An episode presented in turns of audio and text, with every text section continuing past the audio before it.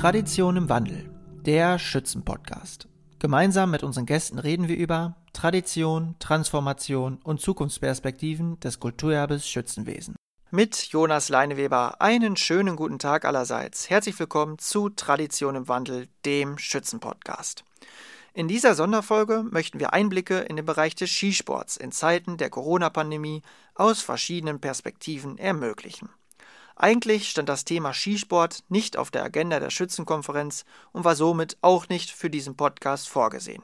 Aber da uns zahlreiche Anfragen, Rückmeldungen und Anregungen zu diesem Thema erreicht haben, werden wir heute in dieser Folge explizit den Skisport in den Blick nehmen und mit den Skisportbeauftragten und Experten der Schützenverbände in Westfalen reden und zudem mit einem Studenten sprechen, der sich mit den Risiken und Zukunftsperspektiven des Skisports auch wissenschaftlich auseinandergesetzt hat.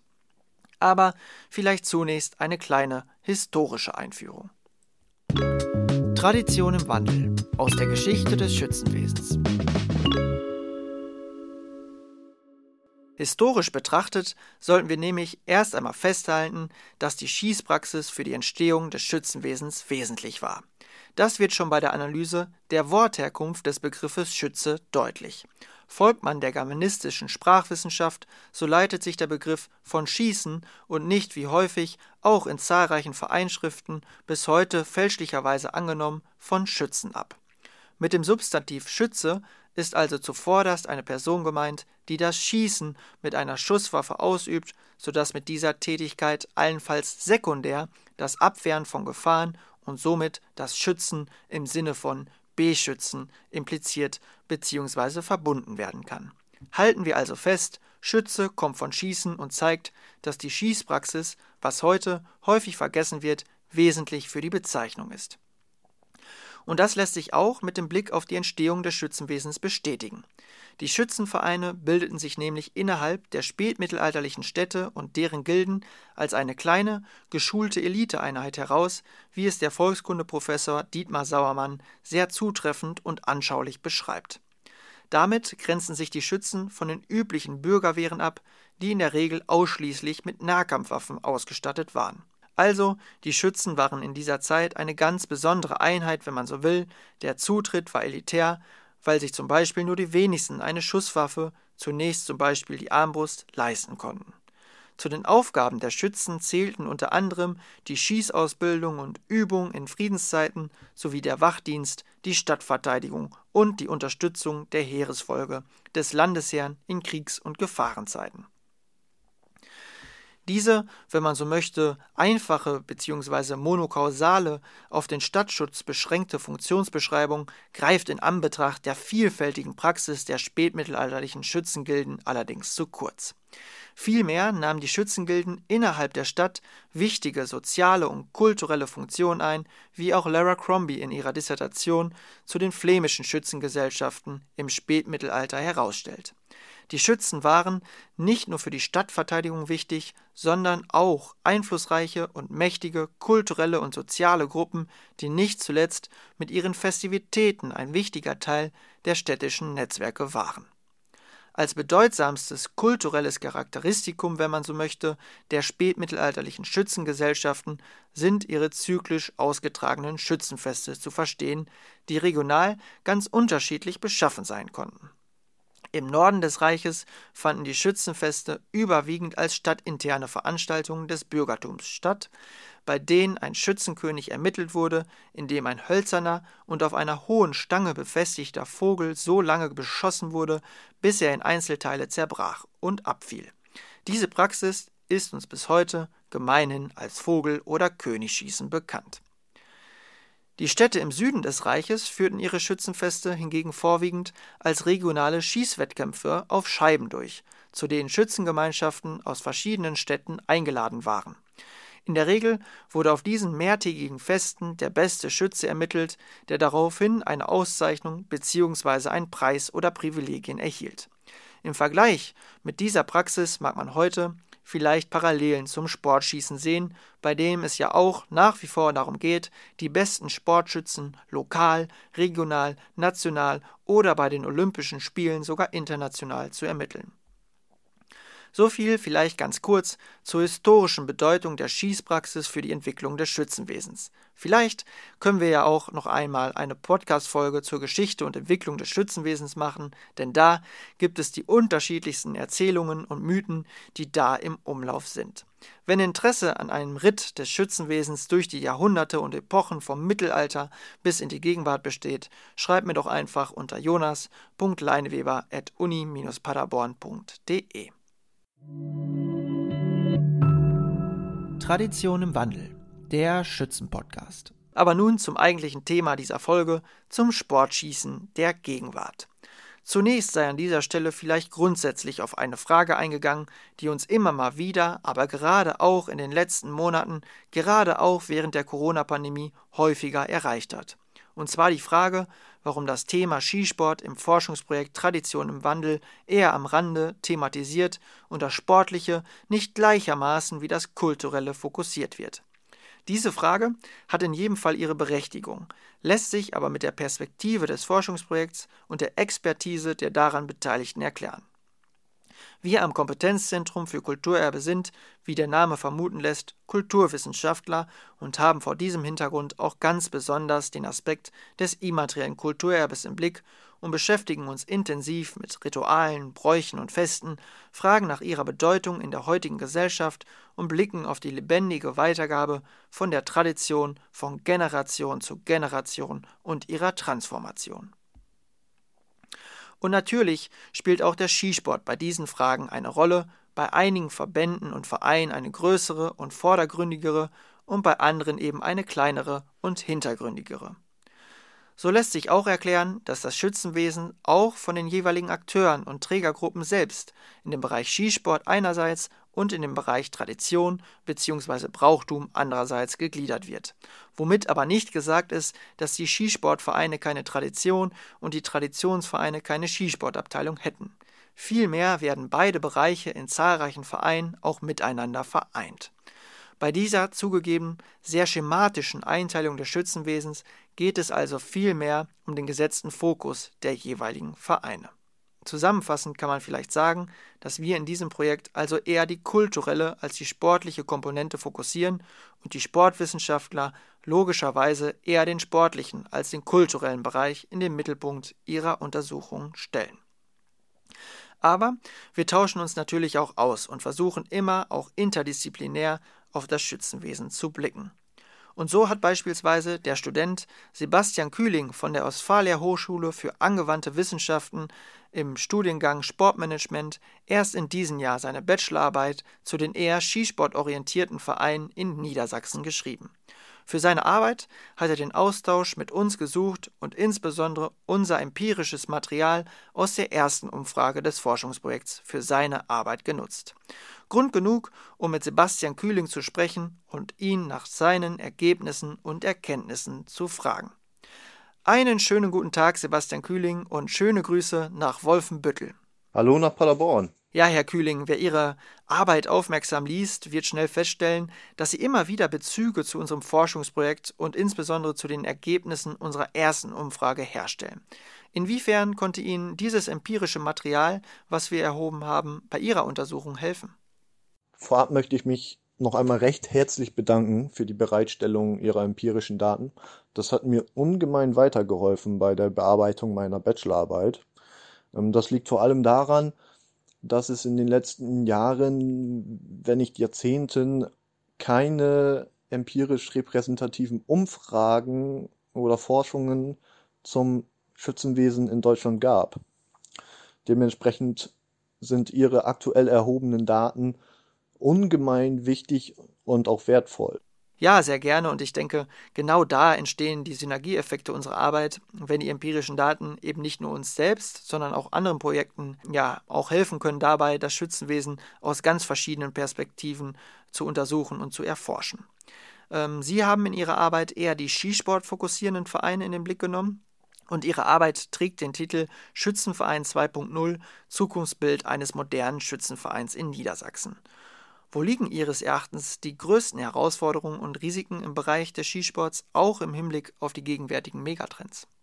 Das größte Risiko für Schützenvereine beziehungsweise für den Skisport in Niedersachsen sehe ich in dem Ausbleiben von Nachwuchs in den Vereinen. Das sieht man unter anderem daran, dass Stand 2019 nur circa 11 Prozent der Schützenvereinsmitglieder 20 Jahre alt waren oder jünger. Und daraus resultieren gleich mehrere Probleme, denn auf lange Sicht fehlen dem Schützenverein dadurch wichtige Mitgliedsbeiträge, die gleichzeitig auch die wichtigste Einnahmequelle der Schützenvereine sind. Und zum anderen müssen ähm, teils Teams aufgelöst werden, beziehungsweise kommen im Jugendbereich gar nicht mehr zustande ähm, für diverse Wettkampfkategorien.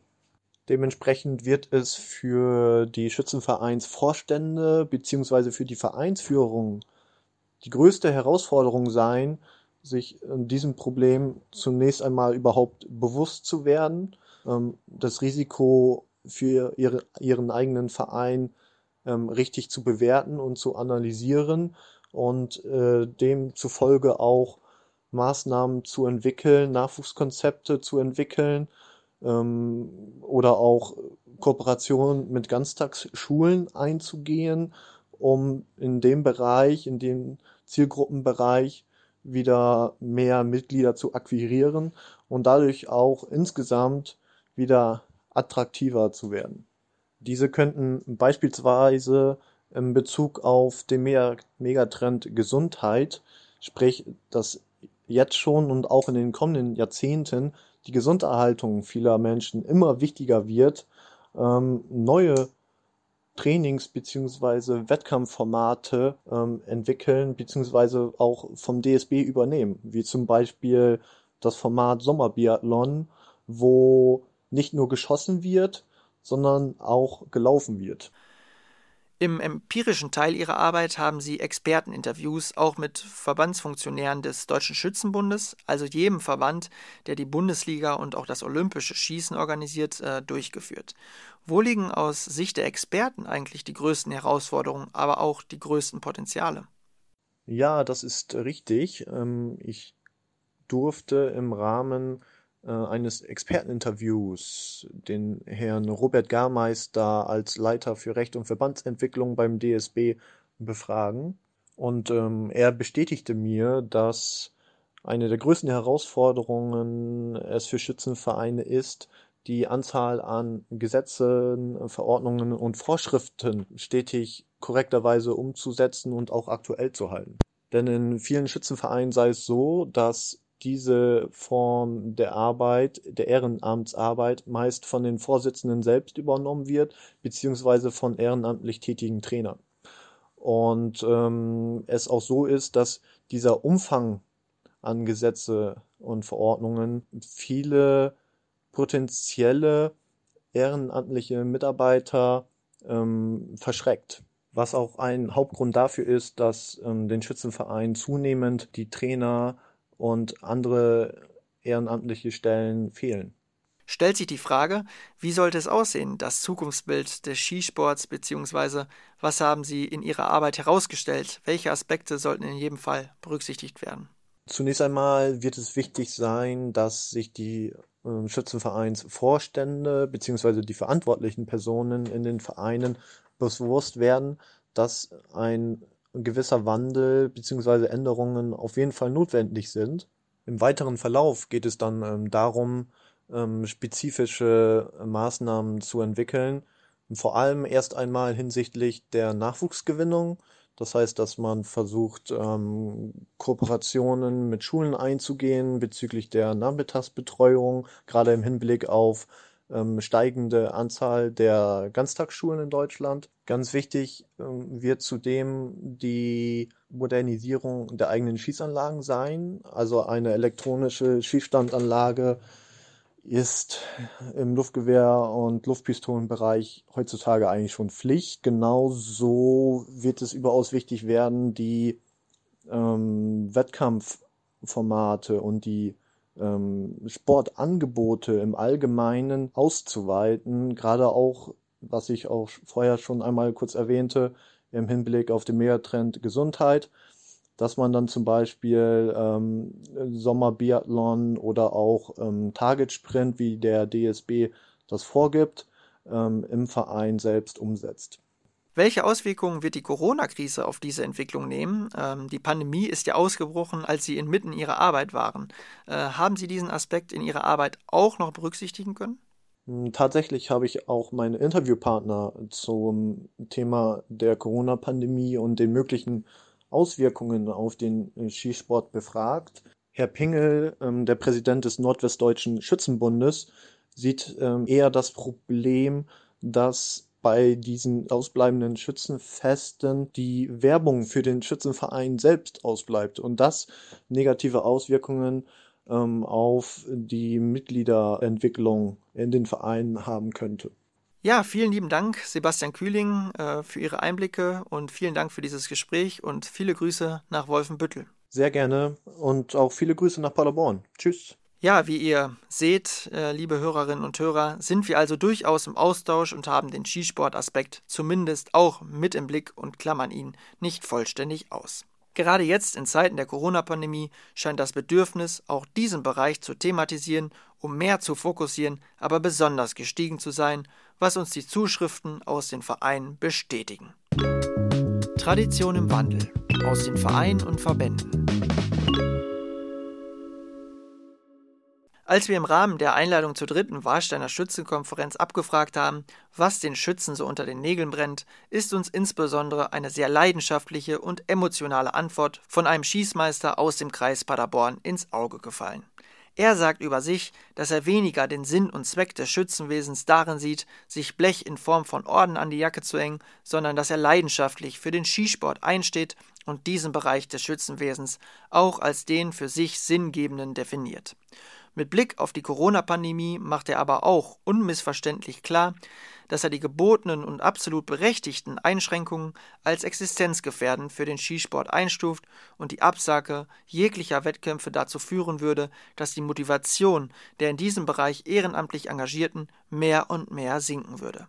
Gleichzeitig werde der Zusammenhalt der Sportler durch die Regularien für gemeinsame Treffen stark auf eine Probe gestellt, auch weil in seiner Skisportabteilung das Durchschnittsalter hoch und die Angst vor Ansteckung der Mitglieder dementsprechend groß sei. Und auch nach der Wiederaufnahme des Schießbetriebs nach dem ersten Lockdown wäre die Gruppe nicht ansatzweise wieder in der vorigen Stärke zusammengekommen wie zuvor.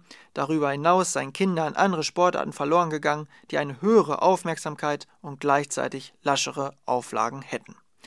Dieser leidenschaftliche Appell ist für uns Anlass, um mal bei den Verbänden in Westfalen durchzurufen, um mal nachzufragen, wie sie die gegenwärtige Situation, die für alle eine große Herausforderung ist, einstufen und wie sie die Zukunft des Skisports einschätzen. Ich bin gespannt auf die Perspektiven der Verbände. Gleich werden wir sie hören. Wir machen eine kurze Pause, trinken einen Schluck, klingeln schon mal durch und greifen dann zum Hörer.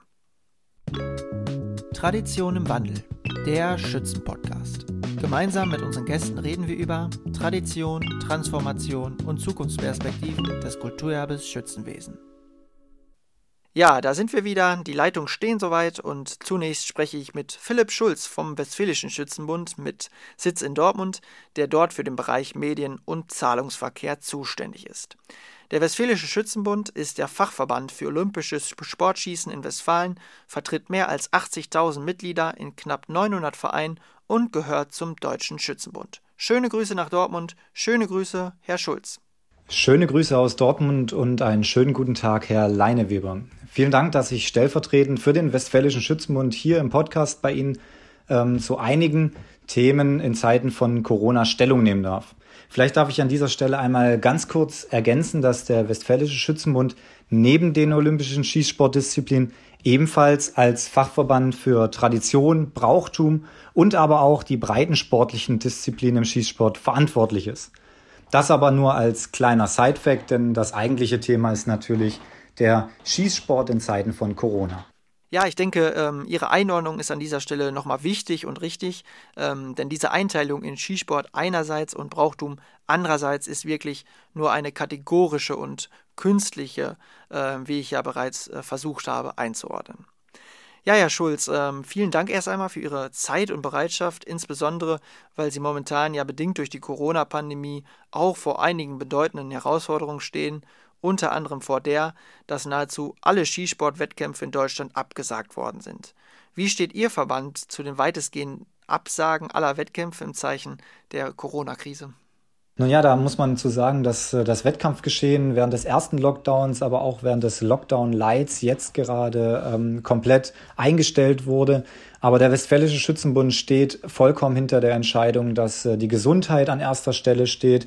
Nicht nur für den Sportler, auch für die Trainer, Betreuer, für die Zuschauer, aber auch für die Helfer, die solche Veranstaltungen ja oft erst möglich machen, steht in allererster Stelle erst einmal die Gesundheit. Und es ist zwar ein harter Schlag, aber die Entscheidung der Politik muss akzeptiert werden und ähm, die Entscheidung des Deutschen Schützenbundes, ähm, dann auf Bundesebene alle Wettkämpfe abzusagen, ist für uns vollkommen nachvollziehbar. Und ähm, wir als Westfälischer Schützenbund haben natürlich als Mitglied im Deutschen Schützenbund daraus die nötigen Konsequenzen gezogen, auch unsere Präsenzwettkämpfe abgesagt. Ich denke aber, dass ähm, man aus dem ersten Lockdown auf jeden Fall gelernt hat, dass ähm, ein Wettkampfformat nicht immer nur präsenzmäßig stattfinden muss, sondern man auch über Online- und Fernwettkämpfe bei einer Öffnung der Schießstände, ähm, nicht bei einem kompletten Einstellen des Schießbetriebs, aber bei einer Öffnung der Schießstände zumindest ähm, Wettkampfformate anbieten kann. Wie kann der Westfälische Schützenbund seinen Mitgliedervereinen, bei denen ja der Skisport oftmals auch im Mittelpunkt der Vereinspraxis steht, jetzt helfen und unter die Arme greifen? Ich denke, hier unterhalten wir uns äh, auf jeden Fall über eine der wichtigsten Fragen in Zeiten der Pandemie, denn die Mitgliedsvereine sind auf ihre Fachverbände angewiesen und ähm, ich glaube, wir haben als Westfälischer Schützenbund hier bisher ganz gute Arbeit geleistet. Auf der einen Seite haben wir auf Anfrage ähm, bei Hygienekonzepten ähm, mitgeholfen. Wir haben beratend zur Seite gestanden, dass Vereine nach dem Lockdown wieder öffnen konnten. Auf der anderen Seite haben wir vom Landessportbund, vom Deutschen Olympischen Sportbund, vom Deutschen Schützenbund die Inhalte gesammelt ähm, und ähm, unseren Mitgliedern über einen Newsletter, aber auch über ähm, eine WhatsApp Broadcast und ähm, unsere Website zur Verfügung gestellt. Und ich denke, einer der wichtigsten Punkte ist auf jeden Fall auch, dass wir eine Hilfestellungssammlung bei uns auf der Website äh, eingerichtet haben. Wir haben äh, auf unserer Website einen Punkt Infothek und haben da unter dem Hashtag Wir bleiben zu Hause ähm, verschiedene Hilfestellungen. Zum einen ganz allgemein ähm, für die Mitgliedsvereine, wie kann ich Förderungen beantragen, welche Förderungen gibt es für mich überhaupt, ähm, welche Corona-Schutzverordnung ist aktuell. Dann aber auch gerade für den Sportler Trainingstipps unserer Landestrainer aus den Bereichen Bogen, Gewehr, Pistole und Flinte. Ich denke, aktuell sind wir ganz gut aufgestellt, ähm, heißt aber nicht, dass da äh, schon ein Ende in Sicht ist, denn äh, solange die Pandemie geht, solange werden wir auch an unseren Hilfestellungen arbeiten. Gibt es eigentlich auch digitale und innovative Alternativen im Bereich des Skisports, die es möglich machen, dass man auch während der Pandemie am Skisport teilhaben kann? Digital und innovativ sind mit Sicherheit Worte, die nicht jeder direkt mit Schießsport oder Schützenvereinen in Verbindung bringt. Vor der Pandemie hätte ich hier den Kritikern auf jeden Fall recht gegeben. Da hatten wir keine Formate, welche äh, diesen beiden Punkten entsprochen hätten. Aber mit unserer eigens dafür ins Leben gerufenen Taskforce des Westfälischen Schützenbundes haben wir Formate geschaffen. Es sind Fernwettkampfformate und zwar als Einzelwettkampf der WSB Topscorer und als Mannschaftswettkampf der WSB Vereinscup. Es sind beides Formate, in denen der Sportler in seinem eigenen Vereinsheim schießen kann und ähm, wo er dann das Ergebnis an den Westfälischen Schützenbund einreicht. Dieses wird kontrolliert und in einer Online-Rangliste gepflegt. Das heißt, der Sportler kann sich auch in Zeiten der Pandemie, wenn das Schützenhaus geöffnet ist, messen. Jetzt muss man dazu sagen, dass unser Sport, ähm, das Sportschießen auf die Schießstände angewiesen ist. Das heißt, unser Sport braucht zwingend den Schießstand als Voraussetzung, um scharf schießen zu können. Scharf schießen ist vielleicht ein Stichwort, denn es gibt immer eine Alternative, das ist das Trockentraining ähm, als Trainingseffekt Hierbei ist es so, dass ähm, Trockentraining bedeutet, das Training ohne den scharfen Schuss. Es gibt wunderbares Equipment, wo man das Ganze auch noch visualisieren kann, beispielsweise SCAT ähm, nennt sich das System. Das äh, bringt man an dem Sportgerät an und ähm, dann kann man den Schuss visualisieren auf einem Tablet und ähm, oder aber auf einem PC und hat hier das Ganze auch nochmal fürs Auge mitgemacht. Was kann der Skisport aus einer solchen Pandemie lernen, beziehungsweise gibt es neben den Herausforderungen auch Potenziale, die sich aus der Pandemie ergeben? Bei Ihrer letzten Frage habe ich mit einem ganz klaren Nein antworten müssen. Hier kann ich jetzt mit einem ganz klaren Ja antworten, denn die Pandemie hat nicht nur Herausforderungen mit sich gebracht, sondern definitiv auch Potenziale für den Sport, aber auch den Schießsport im Speziellen. Wir müssen ganz klar sagen, dass neue Wettkampfformate schon entstanden sind ähm, auf digitaler Online-Fernwettkampfebene, wie auch immer man das Kind am Schluss auch nennen mag.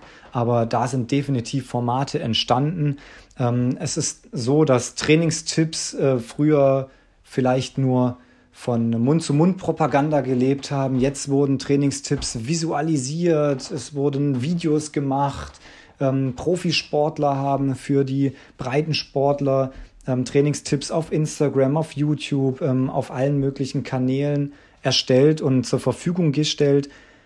Dann muss man ganz klar sagen, dass das Ehrenamt auch davon profitiert, dass jetzt ähm, beispielsweise Videokonferenzen statt Präsenzveranstaltungen gemacht werden. Das erspart den Vereinen, den Verbänden ähm, Reisekosten, aber vor allem dem Teilnehmer dieser Veranstaltung, dieser äh, Konferenz, erspart es eine Menge Lebenszeit. Denn wenn ich beispielsweise aus dem Siegerland nach Dortmund fahren muss, dann fahre ich alleine schon anderthalb, zwei Stunden bei schlechtem Verkehr, vielleicht auch zweieinhalb Stunden für eine Strecke, wo ich am Schluss dann vielleicht nur ein bis zwei Stunden bei der Tagung verbringen. Und das ist äh, definitiv ein Vorteil, ein Potenzial, was man auch in der Zukunft ins ähm, Auge fassen muss, wo man viele Sitzungen bestimmt auch nach Corona noch ähm, digital abhalten kann.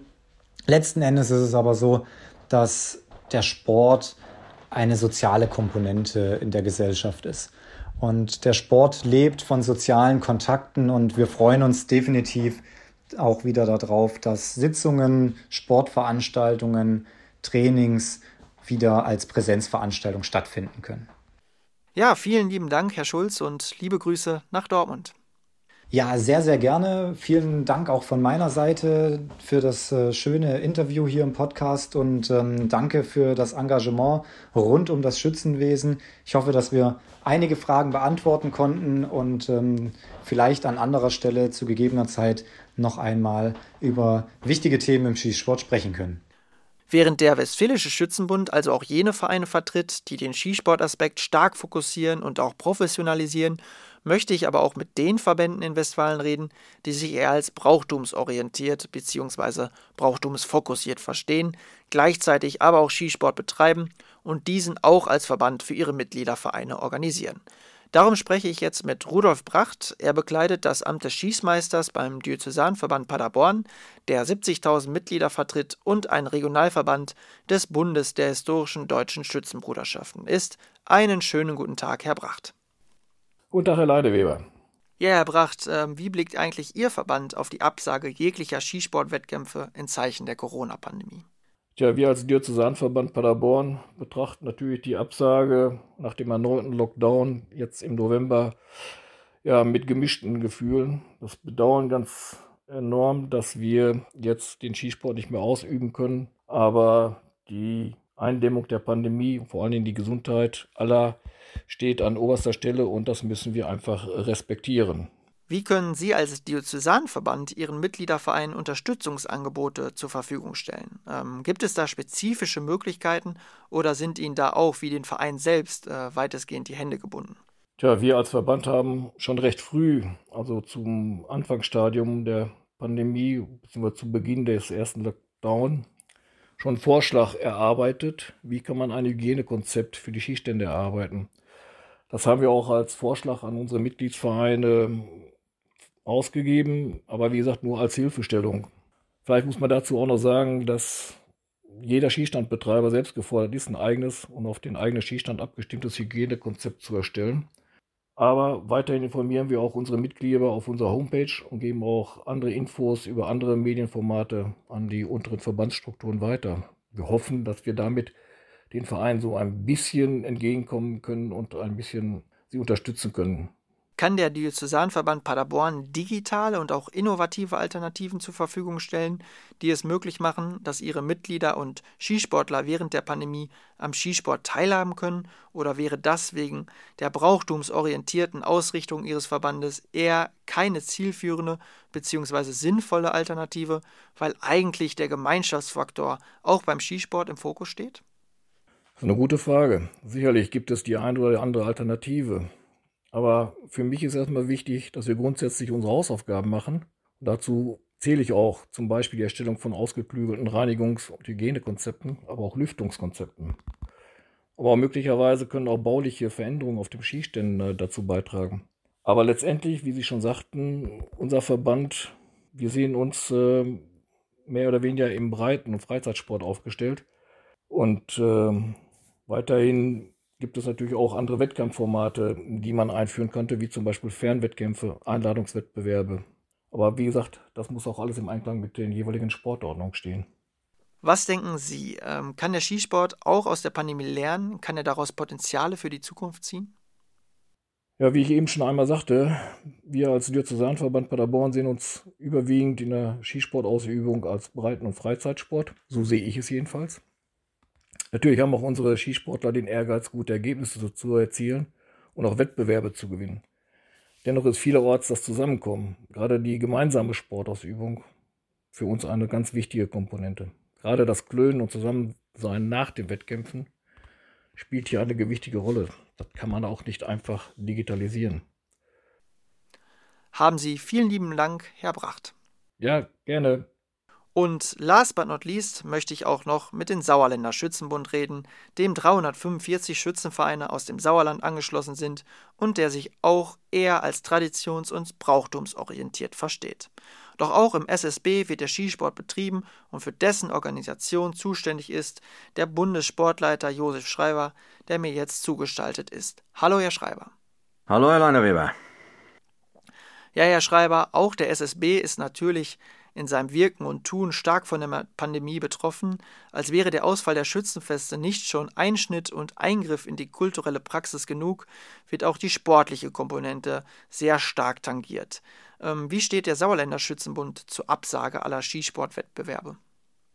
Ja, Sie haben es ja eingangs schon gesagt, dass wir überwiegend zuständig sind als Sauerländer Schützenbund in unseren Schwerpunktaufgaben, ich sag mal für die Wahrung, Erhaltung, Fortführung traditionelle Schützenwesen. Glaube, Sitte, Heimat steht auf unseren Fahnen und äh, das versuchen wir auch zu leben. Aber das äh, äh, sportliche Schießen ist natürlich auch ein ganz wichtiger Punkt, den nicht alle Vereine haben, weil nicht alle einfach einen Schießstand haben.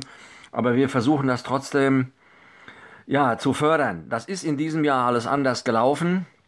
Wir mussten alle Veranstaltungen absagen. Wir mussten dann auch, wenn wir ein Schützenfest absagen, können wir keine Wettkämpfe im Skisportbereich äh, laufen lassen. Und so haben wir uns auch mit den, als Bundesvorstand mit den, mit den Kreisschützenbünden dann äh, vereinbart und haben gesagt, wir müssen für dieses Jahr diese saure Gurkenzeit durchstehen, in der Hoffnung, dass es nächstes Jahr besser wird. In der Hoffnung.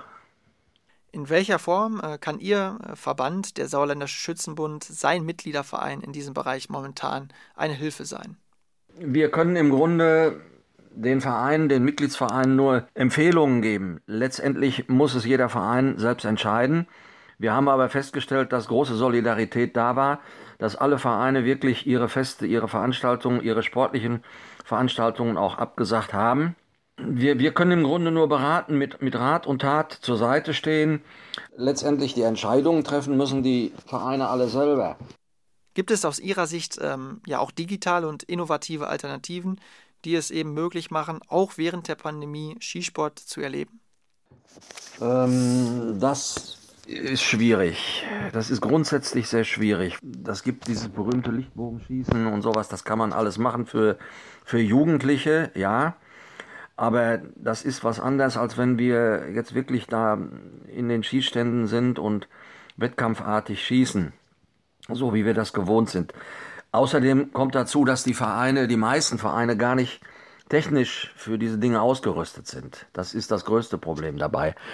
Es gibt einige hochqualifizierte Schießstände, ich sag jetzt mal Ähm, hier in, in, in Leitmar, im Raum Marsberg haben wir einen. Ähm, Winterberg haben wir einen. Dortmund, das Landesleistungszentrum. Das ist natürlich alles top ausgerüstet, aber das sind die meisten Schießstände in den Vereinen natürlich nicht. Und das macht es dann natürlich nicht einfacher. Blicken wir abschließend äh, in die Zukunft. Was kann der Skisport aus einer solchen Pandemie lernen, beziehungsweise gibt es neben den Risiken auch Potenziale? Ähm, lernen ist gut gesagt. Also wir wollen ja nicht hoffen, dass es so eine zweite Pandemie gibt. Wir müssen natürlich alle rauslernen, was Abstandsregelungen angeht, was Lüftungstechnik in den Skiständen angeht. Die Auflagen sind ja ohnehin schon relativ groß für B- und Entlüftung in Schießanlagen wegen Blei und, und alle die, diese Dinge. Da müssen wir dran arbeiten, langfristig. Wir müssen aber auch gucken, dass wir auch unsere Vereine da nicht äh, finanziell überfordern. Das ist ja auch ein Riesenproblem oder kann ein Riesenproblem werden. Vielen lieben Dank, Herr Schreiber, und äh, schöne Grüße ins Sauerland. Danke, werde ich ausrichten. Ja, liebe Hörerinnen und Hörer, wie Sie heute gehört haben, stellt die Corona-Pandemie nicht nur das Schützenwesen im Allgemeinen, sondern auch den Skisport im Speziellen vor große Herausforderungen. Ich hoffe, wir konnten heute einen kleinen, aber perspektivreichen Einblick in dieses Thema geben und sind gespannt auf eure Anregungen, Kommentare und Fragen. Das war, wie Sie vielleicht bemerkt haben, unsere bisher aufwendigste produzierte Podcast-Folge, aber uns war es sehr wichtig, dass ganz unterschiedliche Akteure bei diesem Thema zu Wort kommen konnten. Wir hören uns zur nächsten Folge, wenn Sie mögen. Bis dahin, bleiben Sie gesund. Tradition im Wandel, der Schützen-Podcast. Gemeinsam mit unseren Gästen reden wir über Tradition, Transformation und Zukunftsperspektiven des Kulturerbes Schützenwesen.